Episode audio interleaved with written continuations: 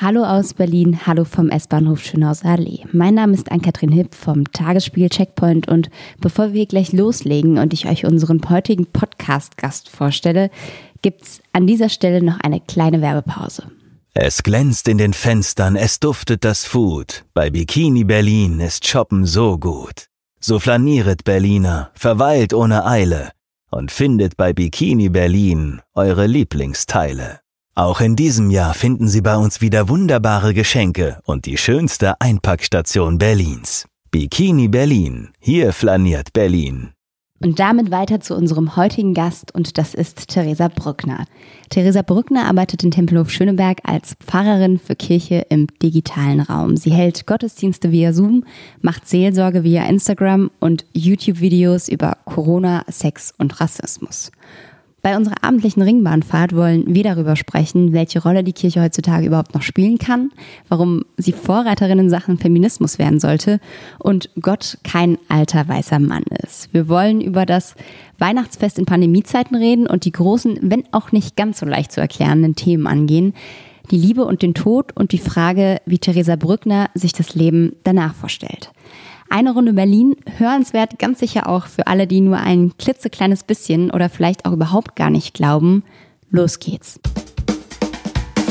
Eine Runde Berlin, der Ringbahn-Podcast vom Tagesspiegel Checkpoint. So, Theresa, schön, dass du da bist. Ja, dass schön, dass ich da sein kann. Es ist ja wahrscheinlich äh, gerade viel los in der Adventszeit, kann ich mir vorstellen. Das stimmt allerdings. Also es ist wirklich einiges los aktuell. Und äh, ich komme auch aus einem echt vollen Tag. Also das ist, ich, ich habe mich auf den Termin halt total gefreut und habe dann gleichzeitig gedacht, boah, ey, nach diesen vielen Dingen, die heute anstanden, gerade im Blick auf den Heiligabend-Gottesdienst, was wir jetzt heute nochmal irgendwie neu versucht haben zu klären, äh, war jetzt wirklich einiges los. Wie sah denn dein Tag heute aus? Also ich bin heute von einem Meeting ins nächste. Zurzeit ist man ja durch äh, Corona einfach vor allem in Zoom-Meetings. Und wir haben halt überlegt, also wir sind ja sowieso dabei zu planen, wie läuft es mit Heiligabend, was können wir machen an dem Ort, was, was geht nicht. Da haben wir eigentlich ein gutes Konzept. Und dann haben wir außerdem jetzt diesen Sonntag einen weiteren Zoom-Gottesdienst. Also ich mache immer ähm, jetzt gerade mit einem Team zusammen in dem Advent Zoom-Gottesdienste jeden Sonntag. Und das haben wir heute auch fertig geplant für Sonntag und da technisch nochmal ein bisschen aufgerüstet. Und ja, es, es, es lief einiges hin und her. Zoom-Gottesdienst, da gab es kürzlich erst die Meldung, dass es da irgendwie rechte Angriffe bei euch gab, ne? dass es da Störungen digital gab. Kannst du dazu was erzählen? Ja, also das waren, das waren jetzt nicht primär rechte Angriffe, sondern das waren Zoom-Bombing. Das bedeutet, da sind Leute in unseren Zoom-Gottesdienst gekommen, die gestört haben. Und die haben ganz verschiedene Dinge gemacht. Die haben da ähm, laute Musik eingespielt, die haben pornografische Bilder gezeigt und die haben unter anderem auch ein Hakenkreuz reingemalt. Und dementsprechend hieß es halt dann auch, ist es logischerweise auch darunter ähm, dann mit dem LKA in Kontakt, sind wir deshalb danach getreten. Und wir haben aber dieses Zoom, diesen Zoom-Gottesdienst ähm, danach auf Instagram verlagert. Also wir mussten ja ziemlich spontan reagieren und haben halt überlegt, was, wie fangen wir die Leute jetzt auf? Und da über unsere verschiedenen Leute sowieso, die ähm, Leute über Instagram meist da waren, haben wir einfach gesagt, wir machen ein Live-Video und haben das über unseren Brot- und Liebe-Account und meinen Account zusammen gemacht und haben dann dann Live-Gottesdienst über Instagram gefeiert. Und das war auch ganz cool. Also es war eine total andere Alternative und die Leute waren danach total dankbar, dass wir das nicht haben fallen lassen, sondern dass wir es wirklich dann aufgefangen haben und einfach umgesetzt und uns nicht haben kleinkriegen lassen. Und das wird jetzt Sonntag auch wieder passieren. Wir haben jetzt noch ein paar mehr Leute im technischen Support mit dabei und sind jetzt alle Sicherheitsvorschriften nochmal durchgegangen haben unseren Plan B direkt fertig und verschiedenste Dinge. Also wir sind gut aufgerüstet, haben keine Angst und freuen uns. Habt ihr irgendwie eine Erklärung, wo das plötzlich herkommt oder hattet ihr das schon öfter solche Vorfälle?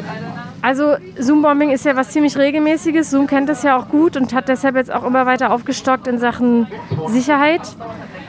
Und das passiert vielen. Und ich habe auch von ein, zwei Leuten gehört, dass deren Gottesdienste über Zoom auch gestört wurden in den letzten Wochen und Monaten, aber schon seit Lockdown 1. Also das ist jetzt sozusagen nichts, was völlig neu ist und es ist auch bei anderen Veranstaltungen passiert.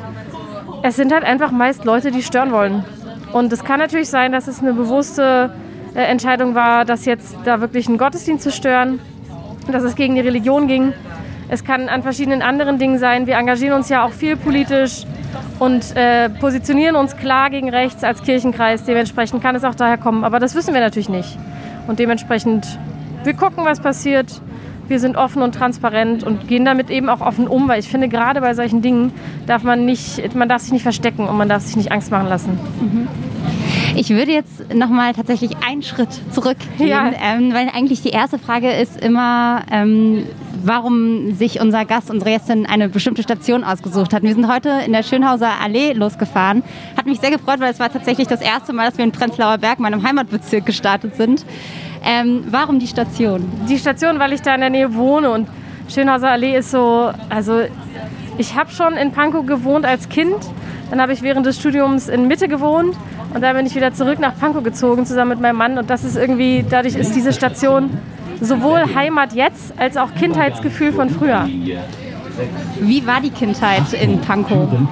Die war schön. Also ich mag Pankow total. Ich mag den Bezirk mit der Vielfalt, mit den vielen Grünflächen. Und, na, und dann, wenn man da aufwächst, man hat ja zu jedem Ort irgendwie so eine Erinnerung und so eine bestimmte, ähm, so ein bestimmtes Gefühl. Und das mag ich total, jetzt manchmal durch diesen Bezirk zu gehen und jetzt mit meinem Kind zu erleben, wie er diese ganzen Erinnerungen für sich jetzt völlig neu schafft und wie sie manchmal ähnlich sind zu denen, die ich als Kind hatte. Hast du da einen Ort direkt im Kopf, an den du denkst? Ja, beispielsweise die Hoffnungskirche in Pankow. Also das ist halt, die, die Kirche kannte ich schon von klein auf. Und das ist halt jetzt auch ein Ort, den er genauso kennenlernt. Und das ist total, total cool. Also das, das so zu erleben, wie, wie er diesen Ort auch so wahrnimmt. Wir sind da immer mal wieder im Gottesdienst. Also wenn, wenn das Corona-bedingt natürlich unter normalen Umständen besser mit Kindern auch funktioniert.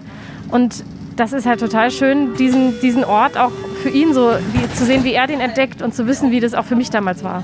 Das heißt, du hattest deine ersten Kirchenerfahrungen sozusagen auch in Pankow. Ja, also einerseits in der Berliner Stadtmission in Pankow und andererseits eben in der Hoffnungskirche in Pankow. Genau. Ich finde es auch interessant, dass du zum Beispiel Berliner Stadtmission sagst. Also, weil wenn ich jetzt an, ich bin in einem kleinen Dorf in Rheinland-Pfalz aufgewachsen Ja. und wenn ich tatsächlich, ich bin katholisch sozialisiert worden, aber ich würde jetzt auch sagen, nicht, nicht mit einer total engen Bindung zu der Kirche, aber wenn ich an meine Kindheit zurückdenke, dann denke ich vor allem an die Gottesdienste, die ich irgendwie mit meinem Opa besucht habe und da waren vor allem alte Leute, die irgendwie lateinische Lieder gesungen haben, die ich nicht so richtig verstanden habe. Also das waren so meine ersten Begegnungen mit Kirche. Deshalb würde es mich total interessieren, ob das bei dir vielleicht auch in, in der Großstadt, aber es war ja auch in Ostberlin dann damals, wie das da für dich war. Ja, also als, als die Mauer gefallen ist, war ich drei. Deshalb so, also das war Ostberlin natürlich dann immer noch regional, aber zumindest habe ich nicht mehr diese DDR-Kirchenerfahrung, die meine Eltern noch hatten. Ja. Aber ich habe ich hab Kirche von Kindheit an ähm, als was ganz Vielfältiges erlebt. Und da bin ich meinen Eltern wirklich dankbar. Also die Berliner Stadtmission, die macht die Gottesdienste ja nochmal um ein Stückchen viel freier als die landeskirchlichen Gottesdienste. Und das ist natürlich einfach nochmal wunderbar für mich gewesen, weil ich dadurch gelernt habe, dass so Glaube und Religion und Christentum ganz bunt und vielfältig ist. Und das hilft mir jetzt total, weil das ist ja auch die Realität der Menschen, dass Glaube eben ganz unterschiedlich stattfindet. Und das so zu sehen und zu erleben und das ist wunderbar. Wenn du sagst, du hast ganz andere politische, äh, politische, kirchliche Erfahrungen gemacht als deine Eltern, haben deine Eltern dann auch die Kirche als diesen politischen Ort dann auch in der DDR dolle miterlebt? Sind das auch so Geschichten, die deine Eltern dir mitgegeben haben oder waren die da gar nicht so drin in Doch, dieser? doch. Also ähm, wir haben dazu gerade ein YouTube-Projekt letztes Jahr gemacht zu 30 Jahre Mauerfall. Und da hat so ein Video war, dass ich mit meinen Eltern darüber gesprochen habe. Das war total bewegend für mich auch zu hören, wie das für sie war. Und die, für die war Kirche natürlich ein Schutzraum. Die hatten da ihre Leute, sie konnten da ihre Religion frei ausleben. Und sie konnten auch zum Beispiel absprechen, wie das abläuft. Also mein Vater hat halt den Wehrdienst verweigert und hat gesagt, er geht zu den Bausoldaten. Und das war ja ein ganz bestimmtes Prozedere, um dort überhaupt dann sozusagen, damit es letztendlich läuft. Und da haben halt wirklich damals die Jugendmitarbeitenden mit den Jugendlichen sind es durchgegangen, wie die Fragen sind, was da passiert, wie die ganzen unterschiedlichen ähm, Abläufe sind und haben die Leute da vorbereitet und auch geschützt. Und dadurch hatte das natürlich einfach an ganz vielen Punkten, ein, ein, war das ein politischer Schutzraum. Und da, da bin ich sehr dankbar, dass Kirche das damals sein konnte. Und wenn du jetzt drüber nachdenkst, was war so für dich vielleicht auch eine persönliche Erfahrung, wo du gesagt hast, okay, oder wo du so richtig verstanden hast, hey, Kirche war für mich vielleicht schon immer wichtig, hat immer eine Rolle gespielt, aber es spielt eine doch ziemlich intensive in meinem Leben. Das war, das war als Jugendliche. Da habe ich, ich habe da viele Freunde gehabt und habe da eine großartige Zeit gehabt und hatte das Gefühl, ich kann in der Kirche so sein, wie ich bin. Und das war eine Erfahrung, die mir so viel Kraft gegeben hat. Gerade auch irgendwie in dieser Zeit, wo man sich selbst ja auch so hinterfragt und wo man manchmal irgendwie mit sich selbst auch überhaupt nicht richtig im Reinen ist. Das hat mir so viel Kraft gegeben, dass ich da auch der Wunsch für mich entstanden ist, dass ich gedacht habe, genau das möchte ich anderen Menschen auch weitergeben und genau das möchte ich, dass Menschen das in der Kirche erleben, was ich da erfahren habe. Und daraus ist der Wunsch entstanden, Pfarrerin zu werden. Wenn du sagst, du hast dich in der Kirche, hattest du das Gefühl, dass du da so sein konntest, wie du bist? Gab es denn Orte oder Momente, in denen du das Gefühl hast, das war nicht so, dass du da explizit dann sozusagen, dass da dann mehr empfunden hast? Na, in der Schule beispielsweise. Also ich finde gerade in diesem, wir leben in einer Gesellschaft, in der es enorm um Leistung geht. Und da wird man, unser Schulsystem ist einfach darauf aufgebaut, dass man letztendlich sich alleine über Leistung definiert. Und die Tatsache, dass aber Leistung nicht automatisch einen Menschen ausmacht, das ist ja was, was man einfach, da braucht man ja ewig, um es zu lernen. Und unsere Kinder lernen das jetzt leider einfach viel zu früh, weil das immer nur so läuft. Und zu erleben, dass man aber auch einfach etwas wert ist, einfach nur weil man ist, das ist eine Erfahrung, die ich nur durch den Glauben so erfahren konnte. Und das hat mir enorm Kraft gegeben. Wie alt warst du da, würdest du sagen? Na, los ging es mit diesen Gedanken und dem Gefühl irgendwie, dass das irgendwie nicht ganz hinhaut, dass, dass, also dass ich mich nie über Leistung so definieren könnte, dass ich sozusagen alles an positivem Feedback bekomme, was ich bräuchte, ähm, so mit, mit 12, 13. Und dass es halt auch wirklich wertvoll für mich letztendlich wurde, war dann so ein, zwei Jahre später. Das hat sich natürlich entwickelt. Und ich kannte Kirche da ja schon immer, aber da hat sich für mich Glaube nochmal einfach ganz neu entwickelt. Mhm. Du bist jetzt seit 2019 Pfarrerin für Kirche im digitalen Raum im Kirchenkreis Tempelhof Schöneberg. Genau, genau. Das klingt wie ein Beruf, den man sich fast erstmal ausdenken musste. Oder gab es das vorher schon? Das sowas? stimmt, den haben wir uns wirklich ausgedacht. Also weil es war klar, dass wir, ich war bei diesem, in diesem Kirchenkreis eingeladen als Referentin in dem Jahr davor und habe erzählt, was ich auf Instagram so mache. Und dann haben die, hat sich der Kirchenkreis Tempelhof Schöneberg überlegt, dass sie daraus eine Stelle machen wollen und mich auch gerne auf der Stelle haben wollen. Und das, hat, das ist gut, dass es so geklappt hat, weil man kann sich auf diese erste Stelle nach dem Vikariat, also das ist die praktische Ausbildungsphase nach dem Theologiestudium zur Pfarrerin, kann man sich nicht bewerben, sondern man wird entsandt, man wird geschickt und meine Landeskirche hat mich aber auf diese Stelle geschickt und da bin ich sehr froh drüber und der Kirchenkreis auch. Und dann haben wir in den ersten ein, zwei Monaten wirklich überlegt, wie nennt man diese Stelle eigentlich? Und gerade für die Kirche ist es immer mit diesen, mit den Räumen ganz, ein ganz wichtiger Punkt, um so ein bisschen zu erklären, dass das Digitale auch als ein Raum angesehen wird und auch als eine Form von Wirklichkeit, war das halt eine ganz gute Bezeichnung, dass man sagt, Pfarrerin für Kirche im digitalen Raum. Im Kirchenkreis Tempelhof Schöneberg. Es ist auf jeden Fall lang, aber es ist das, was es am ehesten irgendwie ein bisschen zusammengefasst hat. Es ist ja sozusagen, diese Stelle ist ja eine Mischung aus den, ich sag's mal, normalen Sachen, die eine Pfarrerin, die ein Pfarrer macht und eben dieser digitalen Welt. Ähm, du bist auf Twitter, Instagram, Facebook und YouTube unterwegs und überall hast du den Namen Theresa liebt. Und ich habe mich gefragt, was liebt Theresa? Also ich habe das am Anfang damit angefangen mit diesem Namen, weil ich irgendwann gemerkt habe, ich poste ganz viele Dinge, die ich liebe. Und in den letzten zwei Jahren ist dieser Name aber auch so ein bisschen wie so ein wie so ein Imperativ an mich selbst geworden. Und zwar in dem Zusammenhang, wenn so Hassnachrichten kamen oder so blöde Sachen, dann war das immer wie so ein Punkt auch nochmal für mich. Liebe deinen Nächsten und liebe auch dich selbst. Und was bedeutet das in diesem Kontext? Und was hat hier eigentlich gerade Gewicht und was nicht? Und wichtig war mir aber vor allem und ist es mir auch immer noch, dass ich halt wirklich darüber spreche, dass ich Glauben liebe, dass ich auch die Kirche liebe, auch mit ihren Fehlern und deshalb auch bewusst immer wieder mal darauf hinweise und dass ich aber auch einfach, ich liebe einfach auch das Leben. Und das impliziert halt so viel. Und deshalb spreche ich über all diese Dinge dazu gerne. Hast du das Gefühl, so das Leben lieben musste man erst mal lernen oder war das schon immer so? Das war schon irgendwie immer so und ich musste es gleichzeitig aber auch lernen. Also weil Leben funktioniert ja nicht ohne Krisenzeiten und auch nicht ohne wirklich tiefe Täler. Und ich finde, danach wieder das Leben lieben lernen ist gar nicht so easy.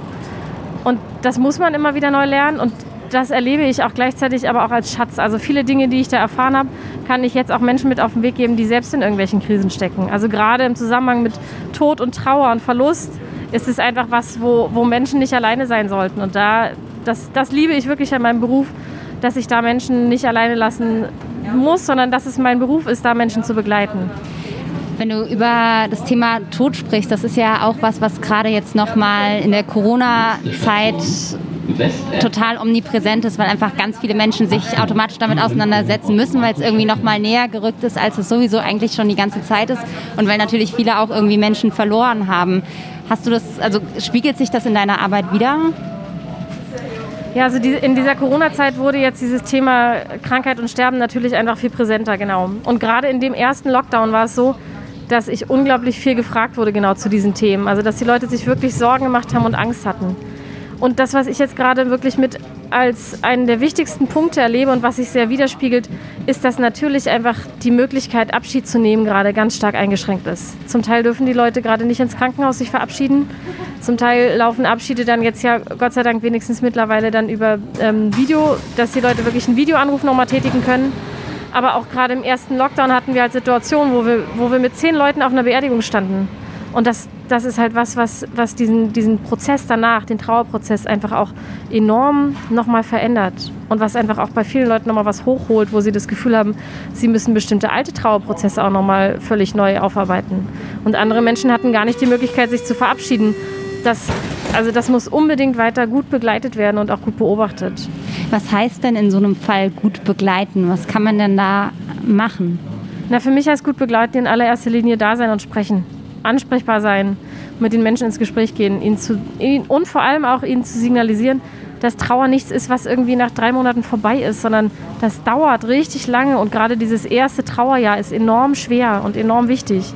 Und da ist es auch wichtig, dass man sich die Zeit nimmt und dass es total egal ist, welche Situation jetzt jemanden an die verstorbene Person erinnert oder welcher Geruch oder welches Essen, sondern dass das alles eine Berechtigung hat und dass Tränen total dazugehören und dass die auch wichtig sind.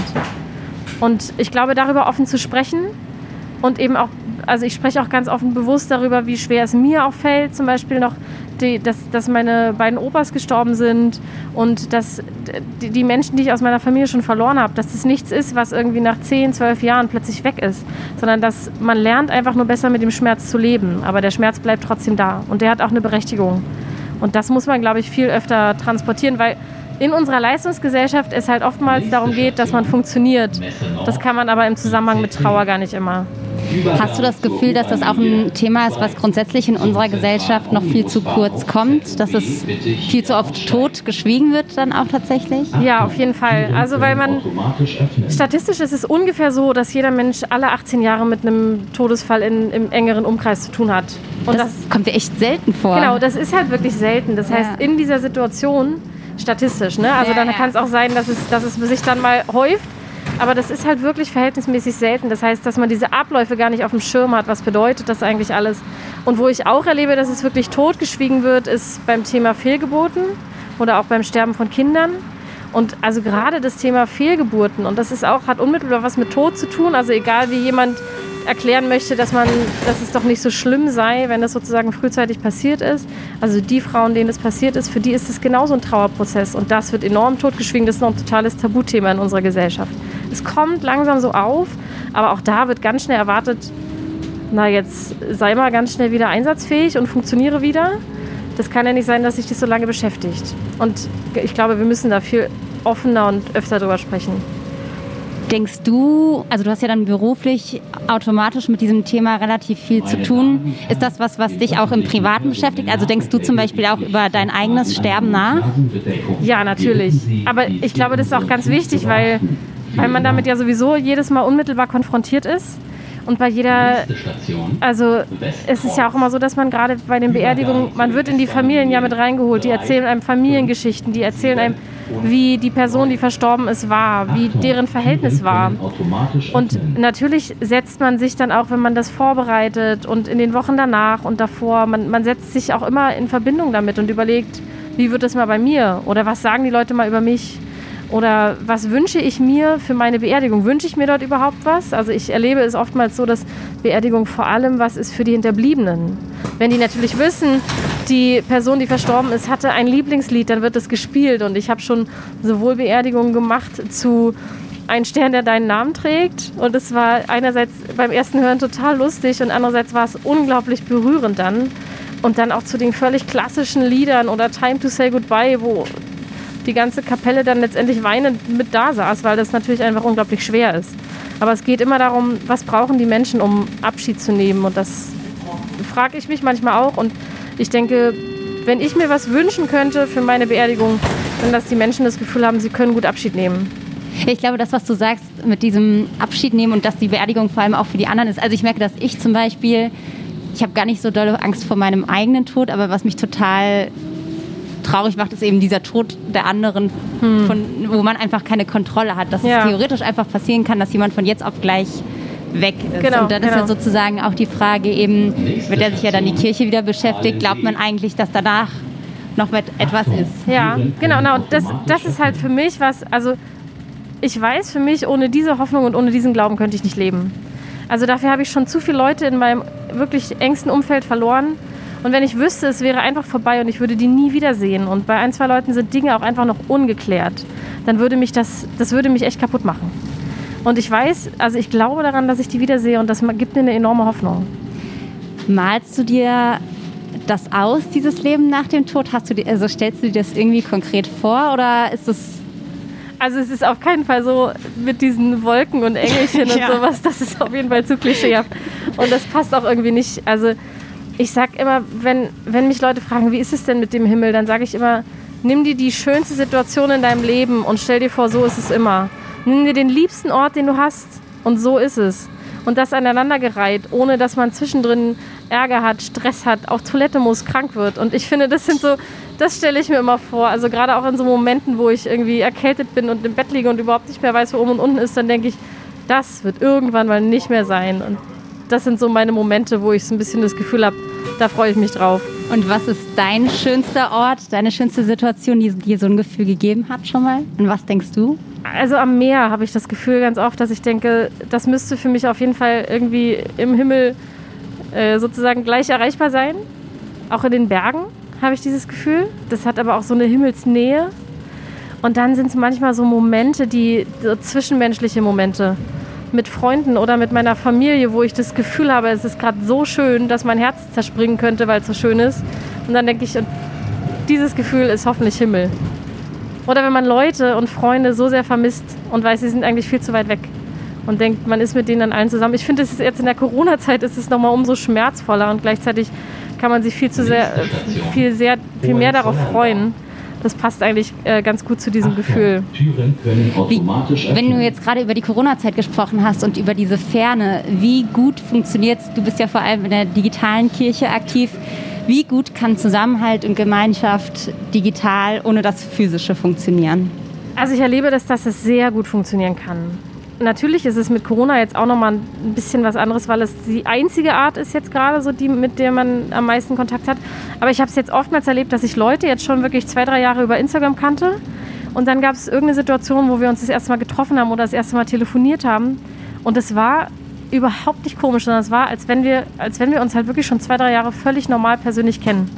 Und das war total schön. Das, und das habe ich jetzt mehrfach so erlebt. Und da sind auch zum Teil richtig gute Freundschaften entstanden aus der aus einer äh, normalen Instagram-Bekanntschaft zu beginnen. Und deshalb, ich erlebe, dass, dass da wirklich viel, viel Positives und viel Normalität entsteht. Also für mich ist das Realität. Deshalb sagt man ja auch so oft nicht mehr Digitalisierung, sondern man sagt Digitalität. Also diese Mischung aus Realität und dem Digitalen. Das, das beschreibt für mich dieses Wort ganz gut. Was sind das so für Leute, die dir auf Instagram und Co. folgen? Oh, ganz unterschiedliche. Von, von 13 bis 85 und älter ist alles dabei. Und ein äh, Schwerpunkt aber so ähm, Leute zwischen 25 und 34.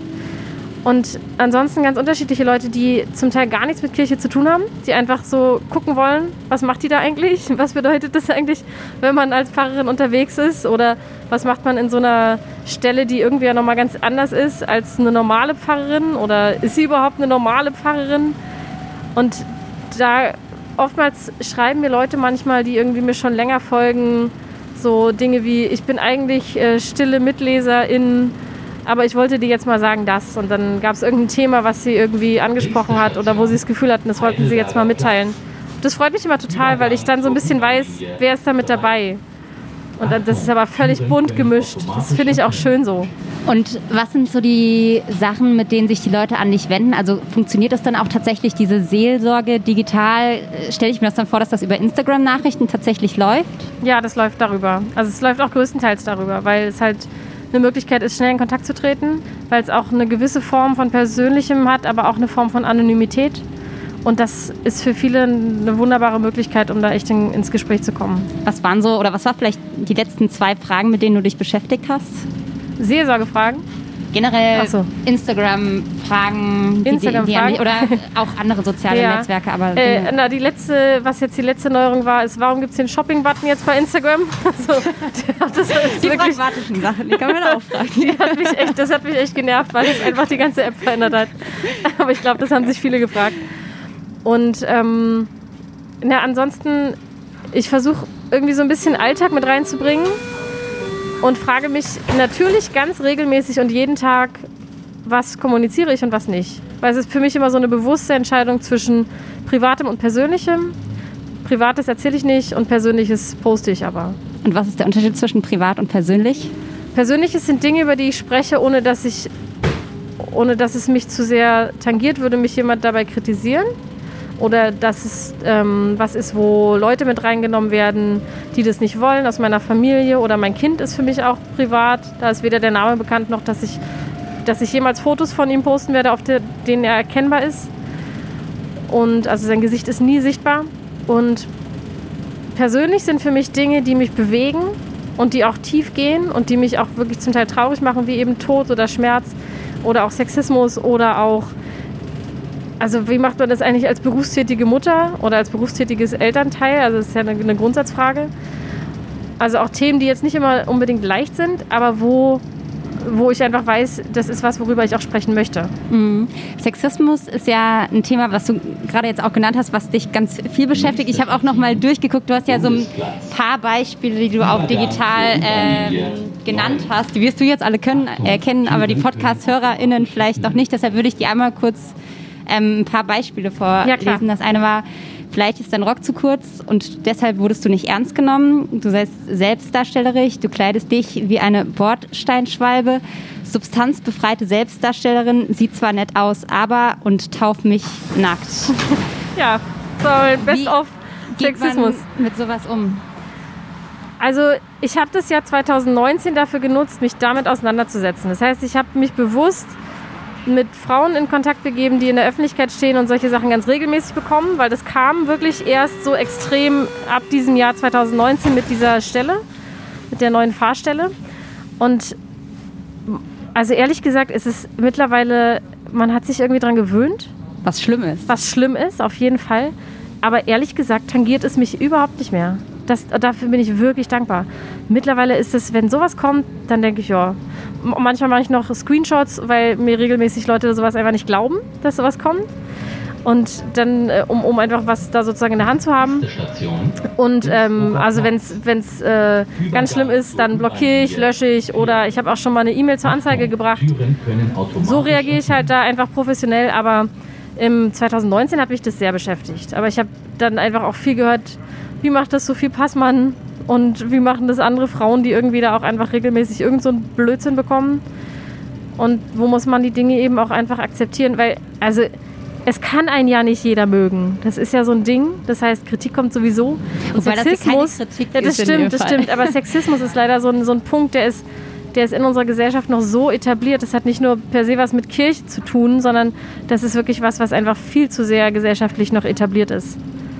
Wenn du aber sagst, du hast das vor, oder das hat bei dir vor allem begonnen, als du deine Position angetreten oder deine Stelle angetreten hast, was glaubst du warum? Einfach weil es auch eine gewisse Form der Öffentlichkeit dann doch war oder weil vielleicht dann doch sich irgendwie die konservativen Männer der Kirche in, vielleicht in ihrem Milieu angegriffen gefühlt haben oder ja, ich glaube, es war eine Mischung aus beidem. Also mhm. natürlich ist es eine Herausforderung für Konservative im Allgemeinen, dass da sozusagen jemand, der Berufsanfängerin ist, dann auch noch eine Frau und dann auch noch mit ihrer Person in die Öffentlichkeit geht, ähm, sich sozusagen so zeigt. Das ist ja immer eine Frage, wie stellt man sich eine Pfarrerin eigentlich vor? Oder kann man sich überhaupt eine Pfarrerin vorstellen oder sind es eher Pfarrer? Und also das triggert natürlich bei einigen was, aber da, auch da ist es jetzt was, wo ich mittlerweile denke, also ich meine, wir sind halt jetzt so als Generation von Pfarrerinnen jetzt in dieser, in, in meiner Generation und damit müssen die auch klarkommen irgendwann. Und dann, ähm, genau, Kon Konservative im Allgemeinen, Und dann ist, kommt dazu, wenn du dich als Frau heutzutage in die Öffentlichkeit begibst, hast du sowieso bei solchen Punkten immer verloren. Dann kommt sowieso immer sowas, weil mit Frauen einfach grundsätzlich viel zu sehr umgegangen wird, als wären sie Objekte. Und es hat gar nichts mit Kirche zu tun, sondern das hat was mit unserer Gesellschaft zu tun. Es hat was damit zu tun, dass schon bei Kindern das geprägt wird über Farben und Spielzeug und Berufswünsche und wie sie auszusehen haben, dass es mit Mädchen ganz anders oftmals umgegangen wird als mit Jungen leider. Und dementsprechend ist es was, was schon um ein Vielfaches schwierig, ganz, ganz viel schwierig macht. Türen können automatisch. Jetzt sind wir gerade in Schöneberg, jetzt sind wir quasi in deinem, in ja. deinem Kirchenbezirk. Ähm, was ich total spannend fand, du hast mal gesagt, dass in diesem Zusammenhang, dass Kirche eigentlich in Sachen Feminismus Vorreiterin werden sollte. Und ich fand es total interessant, weil Kirche natürlich im ersten Moment erstmal was ist, wo man denken würde, das ist doch da eigentlich fast noch ein bisschen rückschrittlich irgendwie. Ähm, und du hast das Ganze quasi nicht nur gesagt, nein, nein, wir müssen aufholen, sondern eigentlich müssen wir Vorbild sein. Und ich habe mich gefragt, jetzt gar nicht nur auf Sexismus bezogen, sondern auf ganz, ganz viele Themen. Muss sie das nicht eigentlich in viel mehr Dingen? Also wenn man sich deine Videos anguckt, du gehst ja ganz viele Sachen ein, wo man sagen würde, da hinkt die Kirche noch irgendwie ein Schrittchen zurück, also Homosexualität, Transsexualität, gleichgeschlechtliche Ehe, du sprichst offen über Sex und dass der Spaß machen kann. Also ähm, alles so Themen, die in der Kirche oft weitestgehend tabuisiert wurden ähm, und genau, da einfach sozusagen die, die Frage, muss es nicht eigentlich in all diesen Bereichen so sein, dass die Kirche eigentlich zehn Schritte nach vorne gehen müsste und sozusagen da auch mit gutem Vorbild in der Gesellschaft vorangehen müsste? Ja, auf jeden Fall ja. Und ich erlebe es auch, dass es immer mehr passiert. Also das schönste Beispiel, was mir dabei immer einfällt, ist, dass die Ehe für alle hat meine Landeskirche, die Evangelische Kirche Berlin-Brandenburg-Schlesische Oberlausitz, also kurz ECBO, eingeführt, noch bevor es staatlich wurde. Also wir haben schon Leute getraut, kirchlich, gleichgeschlechtliche Paare, bevor es staatlich erlaubt war. Und das ist ein Beispiel dafür, dass Kirche da wirklich an einigen Stellen schon Vorreiterin ist und war. Was natürlich nach außen einfach weniger kommuniziert wird, weil natürlich sich positive Sachen schlechter verkaufen als negative. Aber das dürfte Kirche noch an viel mehr Punkten sein. Und ich finde gerade bei dem Thema Sexismus und Feminismus ist es halt so, dass Kirche wirklich einen Schutzraum bieten kann. Also ich darf darüber offen reden. Ich darf darüber offen reden als Pfarrerin, was es für mich bedeutet, sexistische Sprüche zu bekommen. Das können andere Frauen in ihrem Beruf gar nicht. Und das schreiben sie mir auch oftmals, dass sie dankbar sind, dass ich darüber so offen spreche, weil sie die Möglichkeit gar nicht haben. Ist Gott in deiner Vorstellung ein alter weißer Mann? Nein, auf keinen Fall. Dann hätte ich ein echtes Problem mit Gott. Also das ist ja auch so ein schönes Beispiel dafür, ähm, welche Pronomen gibt man Gott und dass es Leute ganz oft total verunsichert, wenn man Gott mit sie anspricht, gerade in so der Gebetssprache, wo die Leute das schon immer kennen, dass es doch ein Er sein müsste. Aber Gott, Gott ist, wenn dann geschlechtslos und mal Mutter und mal Vater und mal irgendeine Form dazwischen. Es ist halt Gott, das ist nicht mit menschlichen Möglichkeiten vergleichbar. Ich würde an dieser Stelle einmal einen kurzen Cut machen und ein Spiel mit dir spielen. Das ja. Spiel heißt Eine Station, Entscheidungen. Und du musst jetzt im Prinzip bis zur nächsten Station einfach Fragen beantworten. Ich gebe dir immer zwei okay. zur Auswahl und du musst dich für eine entscheiden. Ja. Berlin oder Brandenburg? Berlin. Pankow oder Schöneberg? Pankow. Sommer oder Winter? Winter. Frühaufsteherin oder Nachtmensch? Frühaufsteherin. Couch oder Cocktailbar? Äh, Cocktailbar. Gottesdienst in der Kirche oder Gottesdienst draußen? Gottesdienst draußen. Dom oder kleine Kirche? Kleine Kirche. Jetzt, das hatten wir vorhin schon kurz, Meer oder Berge? Meer. Brot teilen oder über Wasser gehen? Über Wasser gehen. Beten oder beichten? Beten. Tee oder Kaffee? Kaffee. Twitter oder Instagram? Instagram. Sprachnachricht oder Wortnachricht? Wortnachricht. Vorlesen oder vorsingen? Uh, vorlesen. Altes oder Neues Testament? Oh, da werde ich gelünscht, egal was ich nehme. Neues Testament. Kopf oder Bauch? Kopf. Optimistin oder Pessimistin? Optimistin. Nostalgie oder Vorfreude? Vorfreude. Achtung, Warum? Türen können automatisch. Weil ich es liebe, diese positive Energie, die mir Vorfreude gibt. Und Nostalgie, da kann ich die Dinge nicht mehr ändern, aber ich kann nostalgische Erinnerungen in Vorfreude mit reinnehmen. Und deshalb auch mehr Optimistin Ja, das war ich eigentlich schon immer. Also äh, in, in, bestimmten Phasen auch mal nicht. Und gerade im Zusammenhang mit dem ersten Examen ist mir das echt schwer gefallen. Aber so grundsätzlich war das eher schon immer meine Einstellung. Und ich würde jetzt immer mal noch mal an vielen Punkten, ähm, gerade im Arbeitskontext, sagen, eher Realistin, weil da ist Optimistin sonst einfach sehr frustrierend. An, an welchen Punkten? Naja, also Kirche hat eine Struktur, die ist seit Jahrhunderten gewachsen. Die kann ich nicht einfach verändern, nur weil ich es möchte. Das heißt, da muss ich, auch wenn ich optimistisch bin, dass ich was ändern kann, vor allem realistisch draufschauen, wie denn. Mhm. Und was ist dann so das realistische Fazit? Also ich meine, wenn man sich die Kirche anguckt, ist es ja ganz eindeutig so, dass es, sie sich verändern muss. Allein 2019 sind wieder eine halbe Million Christinnen und Christen hier in Deutschland ausgetreten. Das heißt, die Kirche hat ja ganz klar ein Imageproblem. Ein Teil hat es erkannt, ein Teil vielleicht auch nicht und will eher an den alten Strukturen festhalten. Die Frage ist ja, wie kann sich die Kirche selbst retten und wie kann sie eben auch nicht nur sich selbst retten, sondern auch die Gesellschaft vielleicht so ein bisschen mit. Also das, das ist ja auch ein ja. Ziel der Kirche, eben für die Leute da zu sein. Ja, also ich habe natürlich jetzt keinen fertigen Rettungsplan der Kirche. Aber ich sehe natürlich Dinge, wo, wo ich mir wünsche, dass Kirche einfach sich nochmal ändert. Ich glaube, dass ganz viel damit zusammenhängt, dass es um Offenheit geht. Also wen, wie, wie offen ist man und wie lädt man überhaupt ein? Und das heißt nicht, wie lädt man ein zu dem Sonntagmorgen Gottesdienst, sondern wie schaut man erstmal, was die Leute am Ort, vor Ort, im Kiez brauchen. Und manchmal habe ich das Gefühl, dass es gerade in den, in den ländlichen Regionen, in den Gemeinden viel mehr passiert, weil die Leute dort wirklich, die, die Pfarrerinnen und Pfarrer, ähm, dort wirklich nochmal gucken können, was passiert. Und dort wird viel zusammengearbeitet mit der Freiwilligen Feuerwehr und dort wird zusammengearbeitet mit dem Gasthaus nebenan. Und da, da ist diese Dorfgemeinschaft einfach nochmal viel mehr greifbar, als es in Berlin möglich ist. Und wenn man auf die gesamte Fläche guckt, dann ist es halt so, dass da wirklich diese Kommunikation einfach selten besteht. Und das erlebe ich als enormen Vorteil gerade im Digitalen, dass die Leute nicht erstmal eine Kirche betreten müssen, um mich zu treffen, sondern dass ich dort bin, wo sie schon sind. Eben auf Instagram oder ähnlichem. Und das heißt, wenn sie Fragen haben, können sie entweder einfach zugucken, ohne dass ich es mitbekomme und sich so ein bisschen orientieren. Oder sie können mich eben auch ansprechen. Und ich glaube, das muss Kirche einfach an vielen Punkten viel mehr sein, ansprechbar. Und das hat für mich so mit dem zweiten Punkt zu tun, dass ich finde, dass gerade die Sprache etwas ist, was damit ganz viel zu tun hat.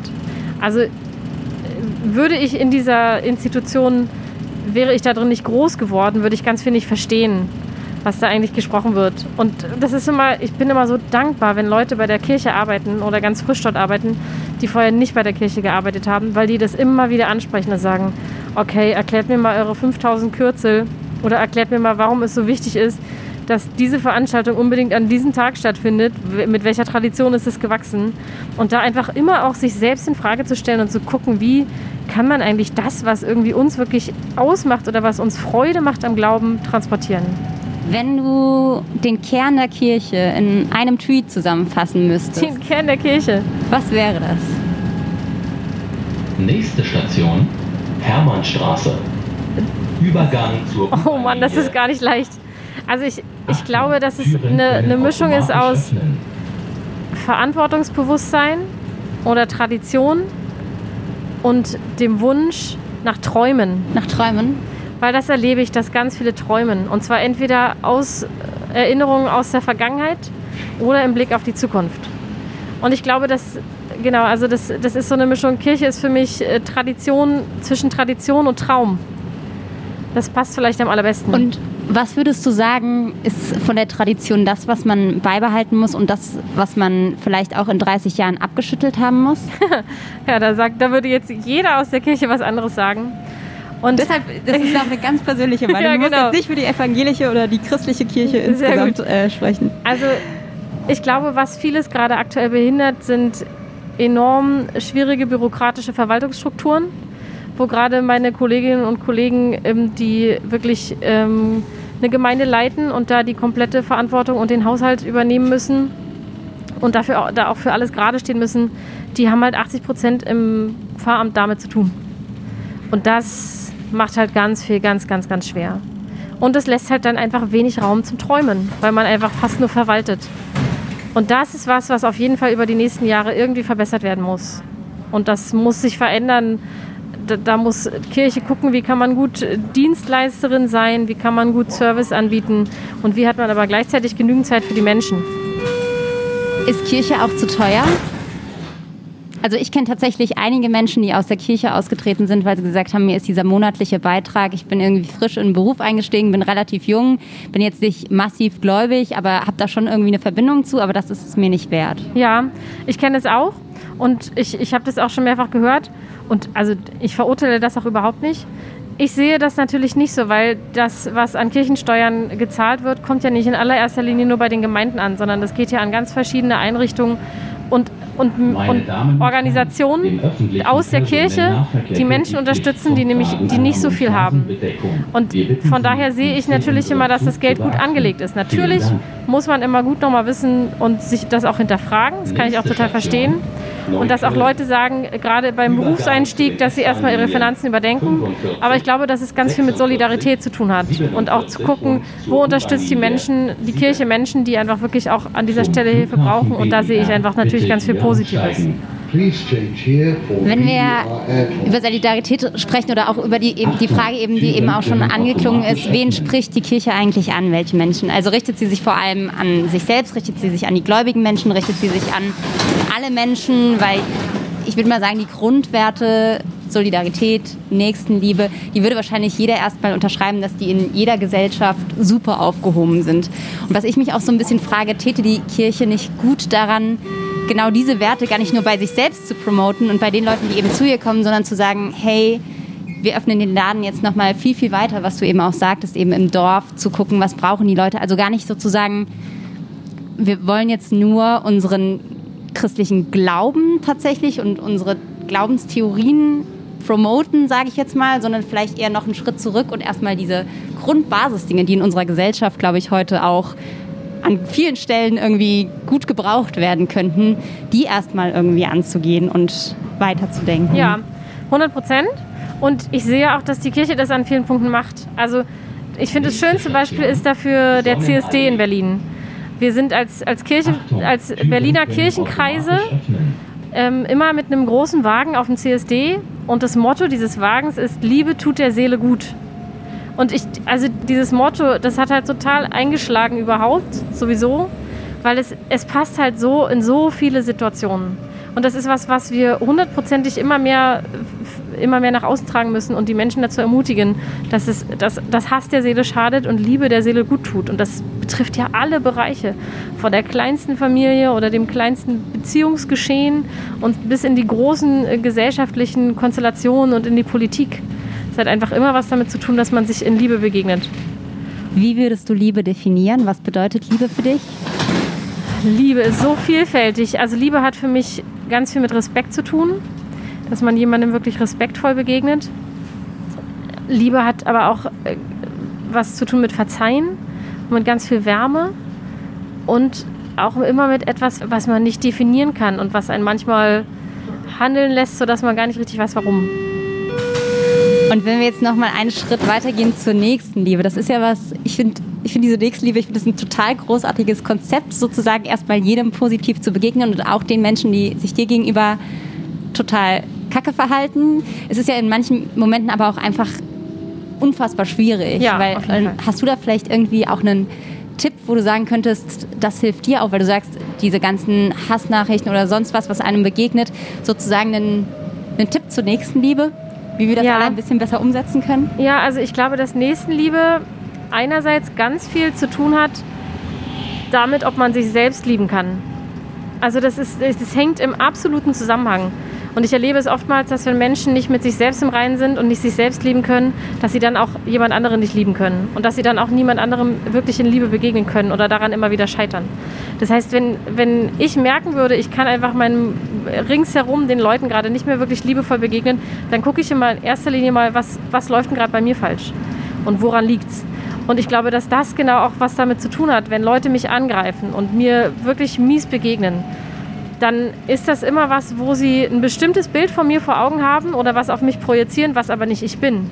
Deren Worte machen mich nicht aus, sondern ich bin eine völlig andere Person. Und die, ich trigger vielleicht bei denen irgendwas, womit sie nicht klarkommen. Das bedeutet aber nicht, dass ich abhängig bin von dieser Meinung. Und das bedeutet, dass ich trotzdem in solchen Momenten mittlerweile sachlich reagieren kann hilfreich ist auch dann immer trotzdem freundlich zu reagieren, weil dann wissen die oftmals gar nicht mehr, was sie machen sollen. Aber das funktioniert natürlich nicht immer und das war ein langer Lernprozess. Aber ich glaube, dass dieses mit sich selbst im Reinen sein, sich selbst lieben, ganz viel damit zu tun hat, ob man dann einen anderen überhaupt lieben kann. Das Fest der Liebe sozusagen steht uns ja jetzt ähm, gerade bevor. Es ist ja auch politisch ein ganz großes Thema. Es wird jetzt gerade irgendwie alles gemacht, dass möglichst zwischen den Feiertagen die Leute doch noch irgendwie, zumindest im kleinen Kreis mit ihrer Familie, beisammen sein können. Wie blickst du dieses Jahr auf Weihnachten? Übergang zu den Na, auch so mit gemischten Gefühlen. Wir sind also einerseits beruflich, andererseits privat. Also beruflich wird es eine totale Herausforderung. Beruflich planen wir natürlich so, dass es sein kann, dass vorher nochmal alles umgeschmissen wird oder abgesagt oder dass nichts mehr stattfinden kann oder irgendjemand aus dem Team in Quarantäne ist. Also es hat ganz viel mit Flexibilität gerade zu tun.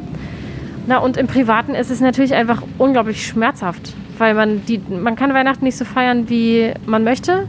Ich finde auch, dass die Werbungen, die es zum Teil jetzt immer erklären mit, ja, es ist doch gar nicht so anstrengend, man muss einfach zu Hause sein und sich entspannen, die treffen das nicht so richtig, weil also gerade mit Kleinkind kann ich sagen, das ist jetzt erstens nicht immer so entspannend und zweitens muss man auch dem Kleinkind erklären, dass es jetzt all die Leute schon seit Monaten nicht so in diesen Konstellationen sehen kann. Wie alt ist dein Kind? Äh, der, der wird jetzt bald vier. Also kurz vor vier ist er. Und dann ist es ja auch so, dass einfach Leute wirklich gerade einsam sind. Und das schmerzt mich am meisten. Also gerade auch bei uns in der Familie.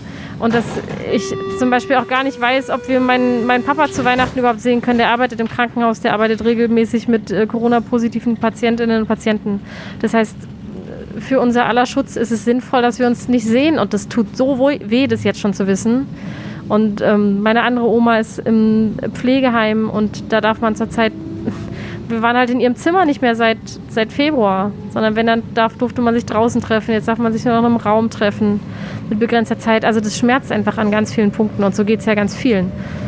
Und ich finde, das ist ganz wichtig zu akzeptieren, dass diese Zeit gerade bei allen so extrem ist. Also ich habe das Gefühl, jeder ist da wirklich gerade in einem emotionalen Tal, weil es gibt gerade nicht so einen richtigen Fixpunkt, auf den man sich freuen kann.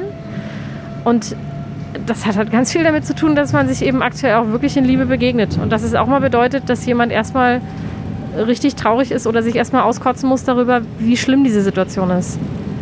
Was glaubst du, warum ist das Weihnachtsfest so immens wichtig immer noch für die Leute. Also selbst Leute, die das ganze Jahr über nicht in die Kirche gehen, die wollen das an Weihnachten eigentlich machen. Und selbst Leute, die auch an Weihnachten nicht in die Kirche gehen und gar nicht gläubig sind, für die ist das trotzdem ja. auch noch, oder also nicht für alle, aber für einige dann doch ein ja. Fest der Familie.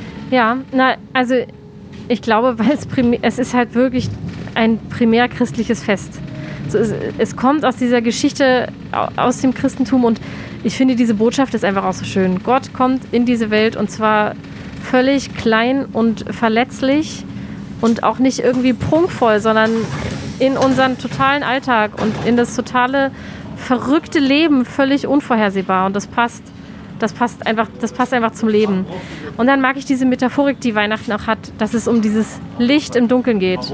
Und das, das passt zu all den Lichtern, die man jetzt im Advent überall sieht. Und das ist für mich in dieser Zeit Glaube, dass es darum geht, Licht ins Dunkel zu bringen. In dieser Corona-Zeit nochmal so viel wichtiger als sowieso schon.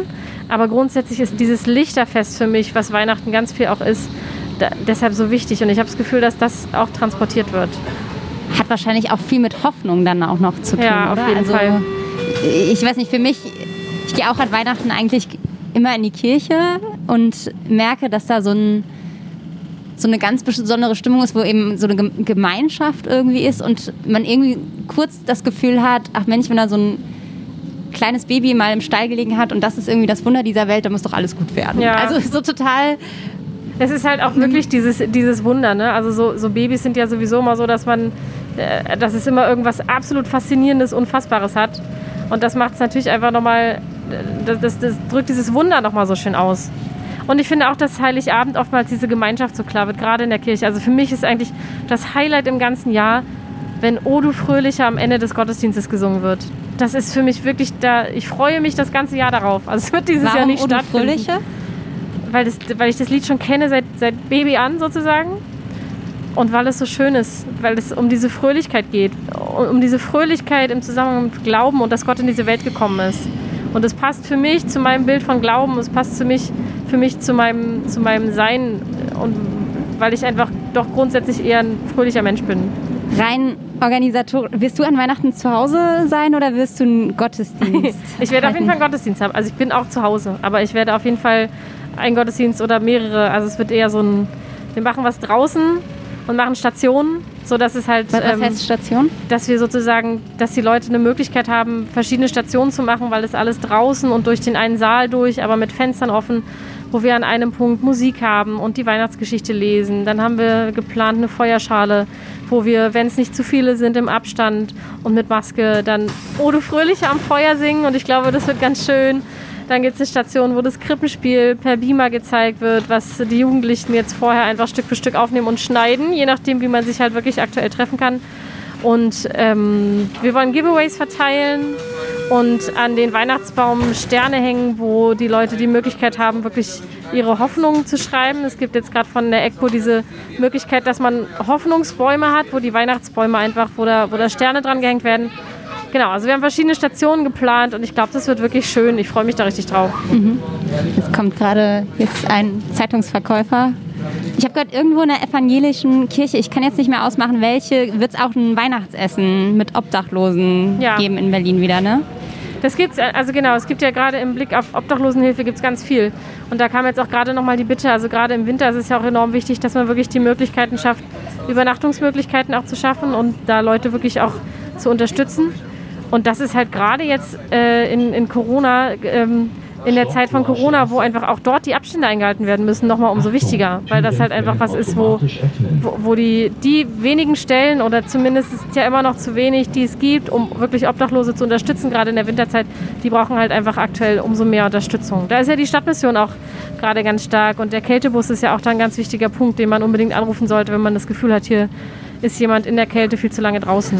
Ist das auch was, was du als Kind schon mitbekommen hast bei der Stadtmission, wenn da Gott, wenn du damit aktiv warst, oder ist das da ja auf jeden Punkt Fall? Gewesen? Das, das habe ich schon immer mitbekommen. Also da, dass sich dafür eingesetzt wurde und also sowohl familiär als auch als auch durch die Stadtmission. Genau.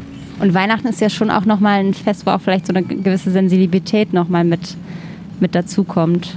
Ja, auf jeden Fall. Das ist auch, also das finde ich auch ganz wichtig. Das ist auch schön. Man sieht es ja auch, dass gerade zu Weihnachten viele Leute wirklich nochmal spenden, um, um was zurückzugeben, wenn man dankbar ist für das, was man hat.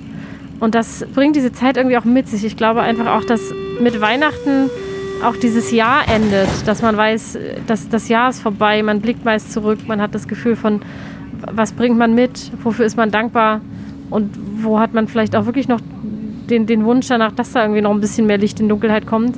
Das bringt halt dieses Fest alles mit sich und da bin ich echt froh, dass viele Leute sich selbst reflektieren und da einfach nochmal Geld geben für die, die nicht so viel haben. Was würdest du sagen, sind so deine Learnings oder vielleicht auch die guten Sachen im Schlechten, die du aus diesem Jahr mitnimmst, was doch einigermaßen nicht so cool war? Ich habe ähm, jetzt erst gerade bei einem Vortrag vor ein paar Tagen gesagt, also wenn es eine eine Sache gab, die mich 2020 am meisten herausgefordert hat oder beschäftigt hat, dann war es das Thema Neid. Neid? Ja, Neid. Weil das, das was ist, was, was sich manchmal ganz unangenehm versteckt. Und gerade im Zusammenhang mit, mit Corona und dem Blick darauf, dass dass sich halt schon was Digitales gemacht hat, war das auch ein Thema, was innerkirchlich auch überhaupt keinen Halt gemacht hat. Also gerade innerkirchlicher Neid war da besonders unangenehm. Und das ist halt was, was ähm, hast du in jeder Institution. Also Menschen arbeiten mit Menschen zusammen. Das bedeutet immer, da knallen verschiedene Gemüter aufeinander. Und das ist aber natürlich was, was einem einfach das Arbeiten an einigen Stellen echt schwer macht. Und das ist auf jeden Fall was, also das ist so mein, Hast meine du da ein konkretes Beispiel, wenn du auch sagst innerkirchlich? Naja, dass die Leute halt äh, manchmal, es passiert halt manchmal, dass Leute versuchen, mich in irgendeiner Form ans Messer zu liefern, auch an obere Stellen und das halt einfach und damit verschiedener Maß gemessen wird.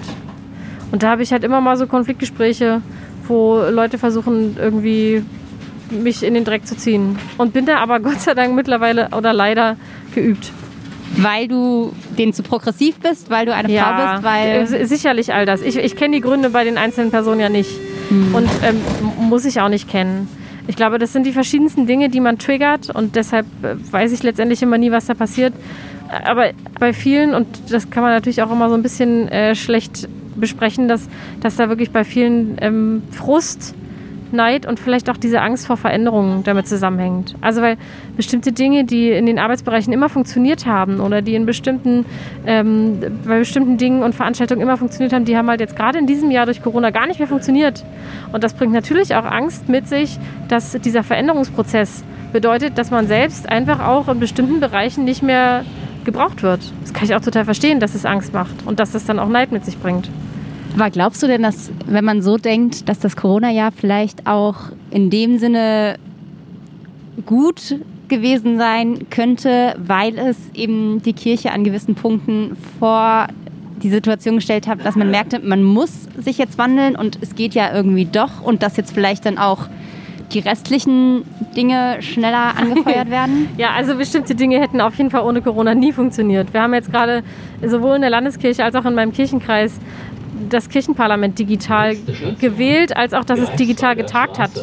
Das wäre nie im Leben passiert, ohne Kannst dass. du einmal kurz sagen, was das Kirchenparlament ist für alle, die das nicht Also wissen? genau, evangelische Kirche ist ja so konstituiert, dass die Leute gewählt werden in, und letztendlich die Kirche leiten. Und dass es sozusagen eine ganz, ganz starke Form von Demokratie ist. Und diese Synode nennt sich das. Das Kirchenparlament muss aber eigentlich zweimal im Jahr, aber mindestens einmal im Jahr tagen. Und das ist natürlich im Frühjahr ausgefallen. Und im Herbst musste das jetzt stattfinden. Und das war halt einfach super spannend zu sehen, wie das vorbereitet wurde, wie das umgesetzt wurde, wie einfach Leute da auch wirklich sich darauf eingelassen haben. Aber das wäre ohne Corona nie möglich gewesen. Und das ist bei ganz vielen, also die ganzen Zoom-Meetings, die ich jetzt habe, also 90 Prozent davon würden ohne Corona so nicht stattfinden, sondern es gäbe immer sozusagen dieses Bedürfnis, dass man sich 100 Prozent immer nur analog trifft. Und wenn du dir jetzt drei Dinge wünschen dürftest, die sich bis zum Jahr 2030 geändert haben an der Kirche? Ich wünsche mir ein Bewusstsein dafür, für die Kirchenausgezahlen. Ein ehrliches Bewusstsein, nicht nur ein Wahrnehmen und dann wird trotzdem so weiter gemacht wie bisher. Ich wünsche mir gesunde Abschiedsprozesse, sodass die Leute wirklich sich, sich trauen, sich zu verabschieden und dass es gut begleitet wird. Und ich wünsche mir viel mehr Traumräume, dass wirklich Dinge entstehen können und sich neue Dinge entwickeln dürfen, ohne dass sie sofort mit einem Aber abgetan werden. Kannst du das mit den Träumen konkretisieren? Das ist jetzt das zweite Mal, dass das Wort gefallen ist. Ja, es, es gibt so viele Träume, die man nicht ausspricht, gerade im Blick auf Kirche, weil sich Leute das manchmal nicht trauen. Traust Und du dich? Ich, ich mache das an ganz vielen Punkten und habe Gott sei Dank da auch einen wirklich progressiven Kirchenkreis, der gerne zusammenträumt. Aber ich erlebe das, dass ganz viele Leute sich das nicht trauen, weil sie sich von vornherein so von den Strukturen eingeengt sehen, dass sie das Gefühl haben, das kann sowieso nichts bringen. Und ich wünsche mir, dass dafür mehr Raum ist und dass das dann auch umgesetzt werden kann. Und dass es dann auch realistisch umgesetzt werden kann und angegangen wird. Und von welchem Traum sprichst du da zum Beispiel? dass sich Leute gerade im Digitalen zum Beispiel nicht so alleine fühlen und das Gefühl haben, sie können sich da viel mehr trauen. Und dass sich Gemeinden, dass die Gemeinden wirklich Kapazitäten und Zeiten haben und Pfarrerinnen und Pfarrern vor Ort wirklich auf die Leute vor Ort zuzugehen und nicht so in Verwaltung hängen bleiben. Hm. Glaubst du denn, sie wollen das und können das einfach nur nicht wegen der Zeit oder sie wollen es vielleicht auch an manchen Punkten noch nicht? Bestimmt beides, kommt drauf an, mit wem man spricht. Aber ich erlebe es vermehrt, also gerade mit den Leuten, mit denen ich in der Ausbildung war, auch, dass sie natürlich viel mehr wollten. Aber das einfach, also Denkmalschutz, Baubehörde, ähm, Verwaltung, die, diese ganzen Dinge, die, die, die fressen einfach unglaublich viel Zeit. Das heißt, es wächst jetzt eigentlich auch so eine nächste Generation Kirche ran, so wie es in allen anderen Genau. Institutionen etc. pp. ist, dass man eigentlich nur warten muss, bis die nächsten dran sind. Ja, aber nur, dass die Kirche natürlich nicht unbedingt jetzt in der Situation ist, warten zu können, wenn man sich die Austrittszahlen mal anguckt. Und deshalb wünsche ich mir auch einen realistischen Umgang mit diesen Zahlen und nicht immer nur ein Wahrnehmen und ein Ja ist halt so, sondern dass man dann auch mal realistisch und konkret und bewusst was verändert. Und das hat aber halt, wie gesagt, ganz viel zu tun damit, dass man auch bewusst Abschiede gestaltet und die auch gut begleitet. Was meinst du mit Abschieden jetzt? Leute intern? Naja, oder auch wirklich Strukturen oder sich von Dingen verabschieden muss. Also die Frage allein um den Sonntagmorgen-Gottesdienst, wenn man das mal anstößt, da schreien ja gleich 90 Prozent auf. Aber sind wir mal realistisch, gucken wir mal auf die Zahlen. 4 Prozent aller Kirchenmitglieder gehen da nur hin. Warum wird da so viel Zeit reingebuttert? Also überlegen, wie verabschiedet man das an verschiedenen Orten? Und da muss man halt realistisch damit umgehen. Wir sind jetzt gleich wieder an der Schönhauser Allee, dann ist unsere Runde schon zu Ja. Ende. Ich würde dich jetzt einfach mal bitten, vielleicht ähm, keine Predigt zum Schluss, aber vielleicht ein so ein gemeinschaftlich weihnachtliches weihnachtlichen Gruß oder so an Berlin. Also gar nicht mal nur an die Leute, die irgendwie christlichen Glaubens sind, sondern wir haben sicher auch viele Podcast-Hörerinnen und Hörer, die vielleicht mit Kirche gar nichts am Hut haben. So ein gemeinschaftliches Wort vielleicht zum Schluss. Mhm. Kannst gerne auch kurz drüber nachdenken. Steigen wir dabei aus? Wir steigen aus ah, okay. und bleiben aber einfach on air sozusagen. Ja, sehr gut. so. Ja. Zack. Jetzt wieder raus in die Kälte. Ja, es ist wirklich kalt heute. So. Theresa, du hast das Wort. Also, ich wünsche allen Berlinerinnen und Berlinern, dass dieses Jahr ein Fest wird, wo Licht wirklich in der Dunkelheit scheinen kann. Und das bedeutet auf ganz vielen Ebenen, dass Familie dieses Jahr eine andere Bedeutung bekommt, Freundschaft auch und dass Nähe trotzdem stattfinden kann, auch wenn das oftmals Ferne heißt, aber weil es trotzdem ganz viel mit Verantwortung zu tun hat. Und ich wünsche mir, dass Hoffnung, die für mich ganz viel mit Glauben zu tun hat, wirklich an dieser Stelle sichtbar sein kann. Okay, Theresa, vielen, vielen Dank. Ähm, Sehr es ist gerne. Jetzt dunkel und kalt. ja. Wir müssen uns unser Licht suchen. Ähm, und ja, dann an dieser Stelle Tschüss auch allen Podcast-Hörerinnen und Hörern vor ihren Podcast-Hörgeräten. Ähm, das war eine Runde Berlin. Bis bald. Bis bald. Vielen Dank, dass ich da sein durfte. Eine Runde Berlin, der Ringbahn-Podcast vom Tagesspiegel Checkpoint.